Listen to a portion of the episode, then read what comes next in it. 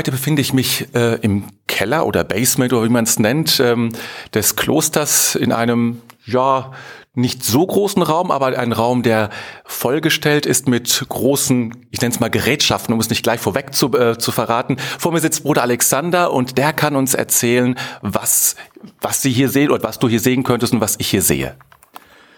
Ja, also ihr befindet dich, äh, oder Sie befinden sich in der Handweberei der Abtei Königsmünster. Die Weberei befindet sich unterhalb des Kapitelsaals.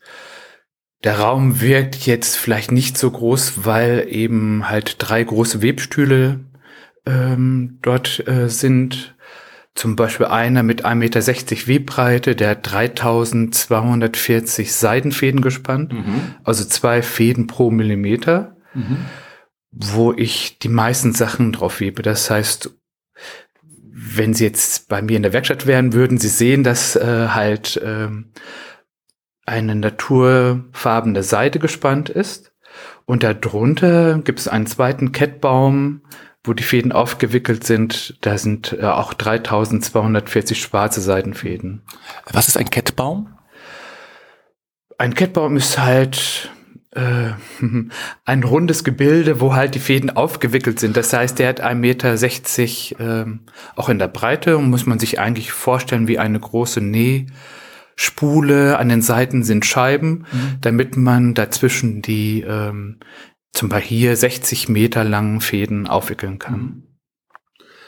Ähm, wie bist du dazu gekommen, überhaupt Handweber zu werden? Ist ja jetzt nicht so ein ganz üblicher Beruf, äh, den ganz viele Menschen ergreifen.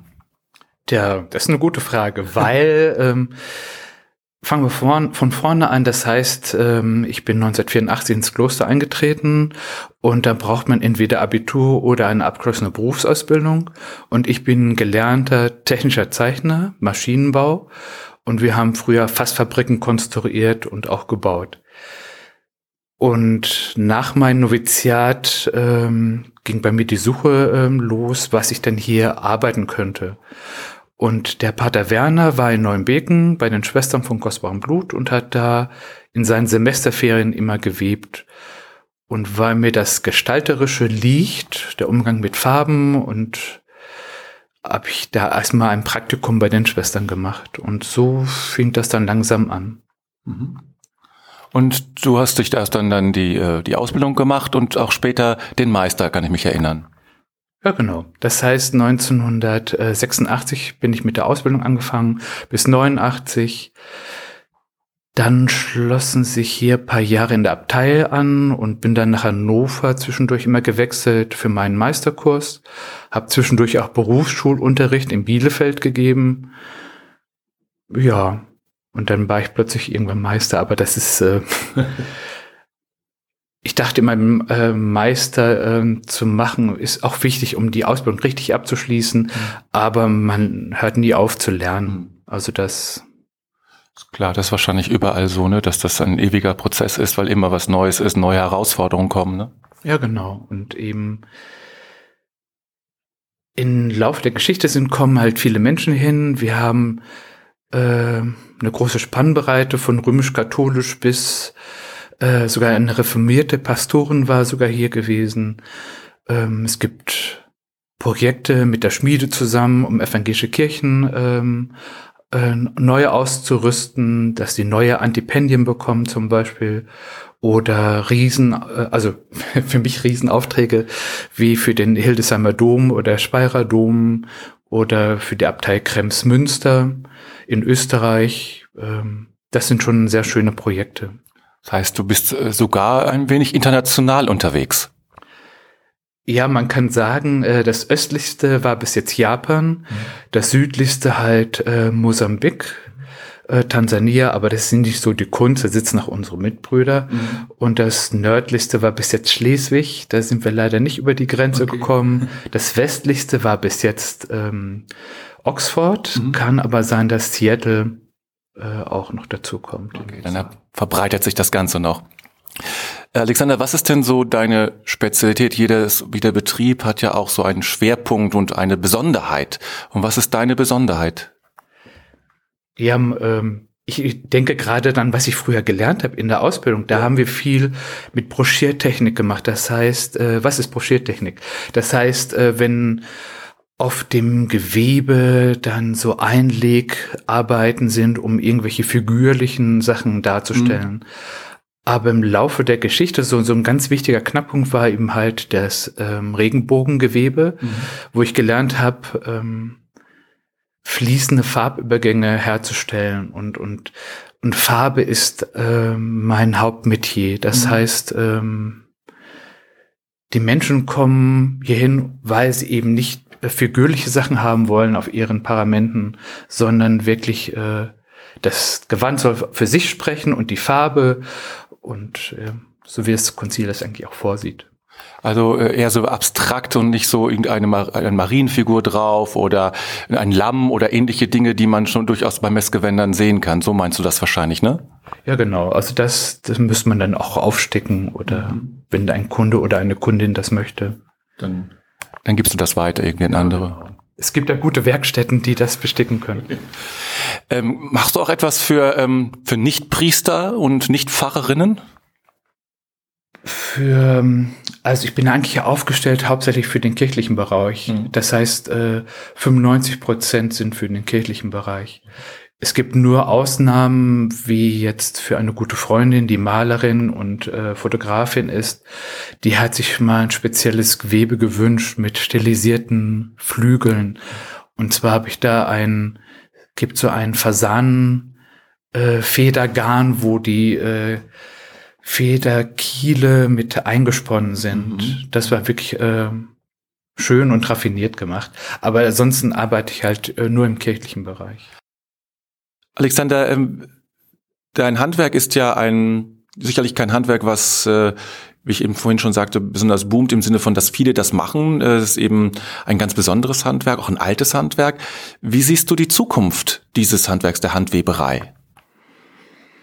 Tja, das ist schwierig zu beantworten. Ich ähm, kann nur sagen, in der Schweiz zum Beispiel hat man ganz ähm, äh, versucht das aufzubrechen. Es geht mehr, auch wie in Deutschland, es geht mehr um Textilgestalter als das ähm, der Handweberei. Das heißt, man lernt Textilgestalter und kann, muss sich dann nachher später spezialisieren auf Handweberei, auf ähm, ach, was denn ja alles da gibt, Sticker bis hin zu Filzer und, mhm. und Wirker und ja. Okay. Und ähm, eigentlich ist es ein aussterbendes Handwerk. Mhm. Aber es gibt äh, Möglichkeiten, wie oben bei ähm, Kuhkarte in Lüchow-Dannenberg, äh, zum Beispiel bei der Frau Selig, eine ähm, vierjährige Ausbildung zu machen. Das heißt, man braucht keinen Meisterbetrieb mehr, man kann das dann selbst ähm, sich beibringen, beziehungsweise im Blockunterricht mhm. bei Frau Selig.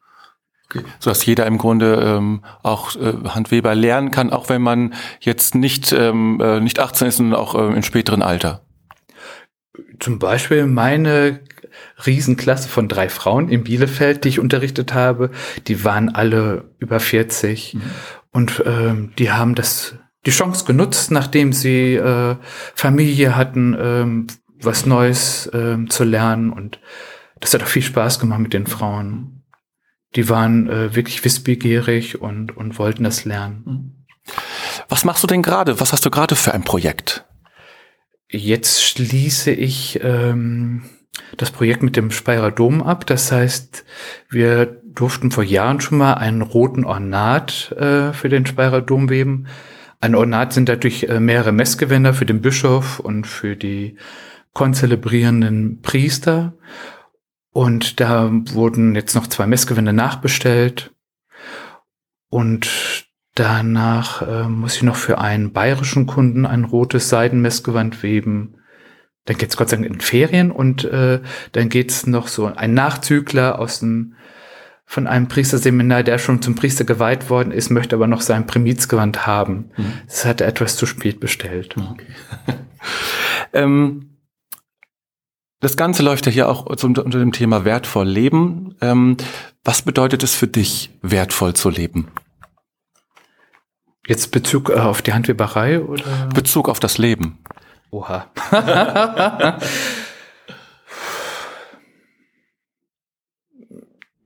Tja, wenn ich jetzt sofort eine Antwort hätte oder was sagen könnte, dann äh, wäre das vielleicht zu einfach.